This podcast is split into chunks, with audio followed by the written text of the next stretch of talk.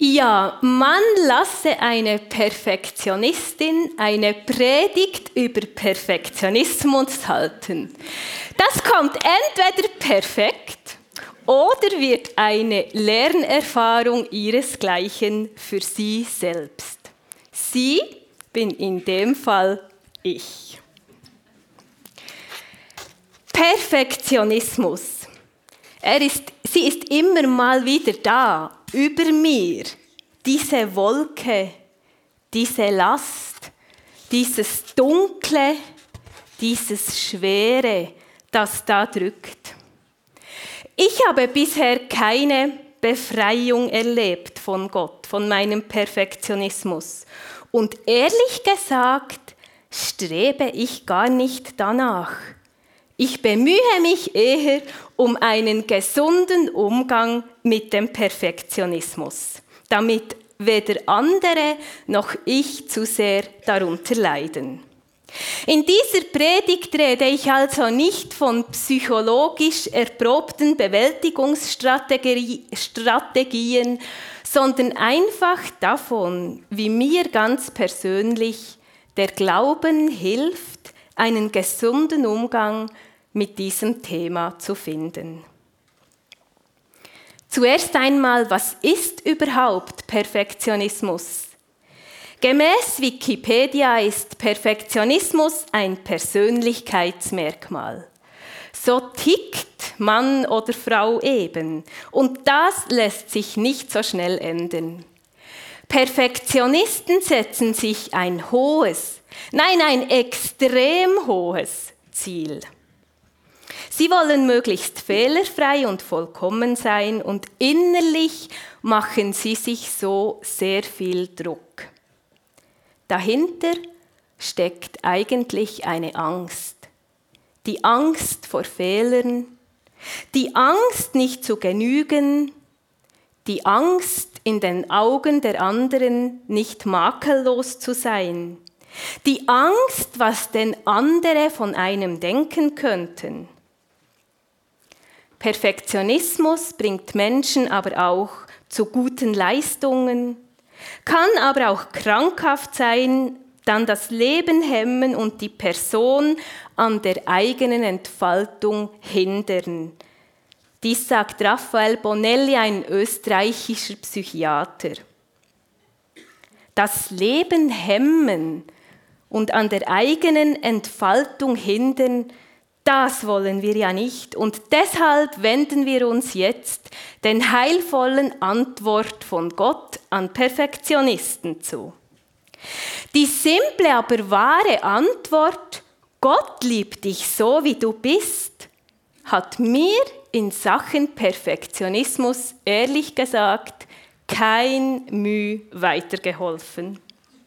Das wusste ich ja, aber mit dem Perfektionismus, das half mir nicht. noch weniger hat mir geholfen, mich selber einfach anzunehmen und mir zu erlauben, Fehler zu machen. Denn das ist ja gerade wieder etwas, das ich lernen könnte und darin geradezu perfekt werden könnte. Ging also nicht. Geholfen hat mir etwas ganz anderes. Eines Tages bin ich beim Lesen bei der Schöpfungsgeschichte hängen geblieben. Meine Augen wurden geöffnet und es war, als würde Gott durch die Schöpfungsgeschichte zum Thema Perfektionismus mir eine Antwort geben. Auf den ersten paar Seiten der Bibel lesen wir, dass Gott die Welt geschaffen hat. Himmel und Erde, Tag und Nacht, Wasser und Erde. Und Gott sah das alles an. Es war gut. Pflanzen und Bäume mit Früchten, Blumen. Und Gott sah alles an. Es war gut. Sonne, Mond und Sterne, und Gott sah das alles an, es war gut. Wassertiere und Vögel, und Gott sah das alles an, es war gut. Alle anderen Tiere, und Gott sah das alles an, es war gut. Dann die Menschen, kommentarlos. Und Gott sah alles an, was er geschaffen hatte, und sah, es war alles sehr gut. Danach lesen wir noch vom Ruhetag und dann ist die Schöpfung abgeschlossen. Gott hat fünfmal gut und einmal sehr gut gemacht. Nie perfekt. Nie perfekt. Und das war, als würde Gott mir sagen, siehst du, ich hab's gut gemacht. Gut, gut, gut, gut, gut. Ja, insgesamt sehr gut. Und du, du willst ein Perfekt? Das war mir ein Augenöffner. Zu sehen, dass es gut und sehr gut war, als das Leben da war. Als die Pflanzen, die Tiere und Menschen da waren. Das Leben ist das, was die Schöpfung sehr gut macht. Und das Leben ist die Antwort auf den dunklen Perfektionismus. Sehr gut reicht. Es reicht Gott und dann soll es bitte schön auch mir reichen. Was will ich denn noch mehr als leben? Will ich Dinge besser machen als gut oder sehr gut, dann kommt es vielleicht tatsächlich mal perfekt. Aber dann geht es nur noch um die Sache, um das, was ich mache und nicht mehr ums Leben. Da ist kein Leben mehr drin. Es geht auch nicht um die bekannte 80-20-Regel, das Pareto-Prinzip, das ja besagt, mit 20% Aufwand erreichst du 80% Ergebnis. Willst du es perfekt, musst du nochmal 80% investieren, damit du die fehlenden 20% erreichst. Darum geht es Gott nicht. Er sagt nicht 20% reichen, er sagt auch nicht 80 Prozent reichen, weil Gott geht es nie um die Sache, aber immer ums Leben. Immer ums Leben. Und dieses ist mit keiner Prozentregel messbar. Es ist einfach. Wenn es Leben bringt, wenn es Leben schafft, ist es gut. Lebensqualität reicht. Mehr braucht es gar nicht. Jesus selbst sagt von sich im Evangelium von Johannes,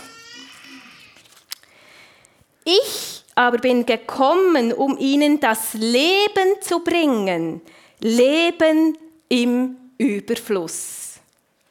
Ich bin gekommen, ihnen das Leben zu bringen, Leben im Überfluss. Damit ist ein wertvolles Leben gemeint, ein gesegnet sein durch den Schöpfer, einfach dadurch, dass wir leben dürfen, einfach dadurch, dass Gott uns seinen Atem eingehaucht hat. Dies sagt er, als er die Menschen geschaffen hat. Da nahm Gott der Herr Staub von der Erde, formte daraus den Menschen und blies ihm den Lebensatem in die Nase. So wurde der Mensch ein perfektes, ah nein, ein lebendes Wesen. Gottes Atem ist das, was Leben schafft. Nicht eine Sache und auch nicht Perfektion schaffen Leben, sondern Gottes Geist lässt uns leben und kreativ sein. Perfektionisten sind gesegnet von Gott, einfach dadurch, dass sie leben dürfen. Und es reicht, wenn sie Dinge gut machen, denn darin entfaltet sich das Leben. im Perfekten nicht. Da geht es nur noch stur um die Sache. Also, liebe Perfektionisten unter uns, liebe Sandra, feel free und lebt. Diesem Leben wenden wir uns jetzt noch einmal zu. Und das war auch meine zweite so Erfahrung in Sachen Perfektionismus. Die habe ich aus der Bergpredigt. Zum Leben gehört ja der Wunsch, glücklich zu sein. Perfektionisten möchten dieses Glück teilweise machen, indem sie Dinge eben mega giga gut machen. Die Worte von Jesus in der Bergpredigt zeigen uns, Perfektionisten gehören nicht zu den Glücklichen. Die Glücklichen sind nämlich die Armen, die Trauernden, die Sanftmütigen, die nach Gerechtigkeit hungern, die Barmherzigen, die reinen Friedens sind, die Friedensstifter und die Verfolgten. Wieso gerade sie? Den Armen, Trauernden, Verfolgten scheint das Leben ja gerade nicht zu gelingen den sanftmütigen, barmherzigen und Friedensstifter schon eher. Wieso werden die alle als die Glücklichen bezeichnet? Es wird nirgends erwähnt, was sie machen, nur was sie sind und wie und dass Gott zu ihnen kommt. Die Gegenwart von Gott mitten im Leben ist auch hier der springende Punkt. All diese Menschen, die sich so oder so fühlen, die erleben Gottes Gegenwart. Vielleicht bemühen sie sich, perfekt zu sein und fehlerfrei. Aber in ihrem Zustand, in ihrer Lebenssituation geht, geht Gott und damit das Leben nicht vorbei. Auch dann nicht, wenn zeitweise nicht alles rund läuft. Sie leben das Leben, wie es eben ist, mit all seinen Facetten. Dazu gehört auch mal Trauer, auch mal arm zu sein, auch mal sich ungerecht behandelt zu fühlen. Aber in all dem erleben diese Menschen, wie Gott ihnen verspricht, einzugreifen. Leidende erleben, wie Gott ihrem Leid ein Ende macht. Unterdrückte erleben Gott als Befreier. Die Hunger haben nach Gerechtigkeit, die werden erleben, wie Gott ihren Hunger und Durst stillt und so weiter. Sie alle werden erleben, dass Gott eingreifen wird und darin besteht ihr Glück. Was sie selbst machen, ist gar nicht so wichtig, denn Gott wirkt. Situationen werden gut, Menschen glücklich, weil Gott kommt, nicht weil wir selber gut oder sogar perfekt machen würden. Situationen werden gut und Menschen glücklich, weil Gott kommt. Perfektionisten dürfen ihre Ängste getrost loslassen. Da ist ein Gott, der verspricht, dass er eingreifen wird. Nicht irgendwann in ferner Zukunft, sondern wir glauben hier und jetzt, mitten im Leben. Perfektionisten dürfen sich entspannen, denn es kommt gut, weil Gott kommt, nicht weil sie es richtig oder perfekt machen würden. Ich fasse nochmal zusammen. Gott bezeichnet seine Schöpfung fünfmal als gut, einmal insgesamt als sehr gut, nie als perfekt. Perfektionisten dürfen mit einem Gut oder einem sehr gut zufrieden sein, denn darin ist noch Leben. Sie dürfen wissen, dass sie selbst und ihre Leistung gar nicht so wichtig sind. Da ist ein Gott, der ihnen Druck wegnimmt. Ein Gott, der ihnen den Lebensatem eingehaucht hat und sie leben lässt. Ein gesunder Umgang mit Perfektionismus, einfach leben.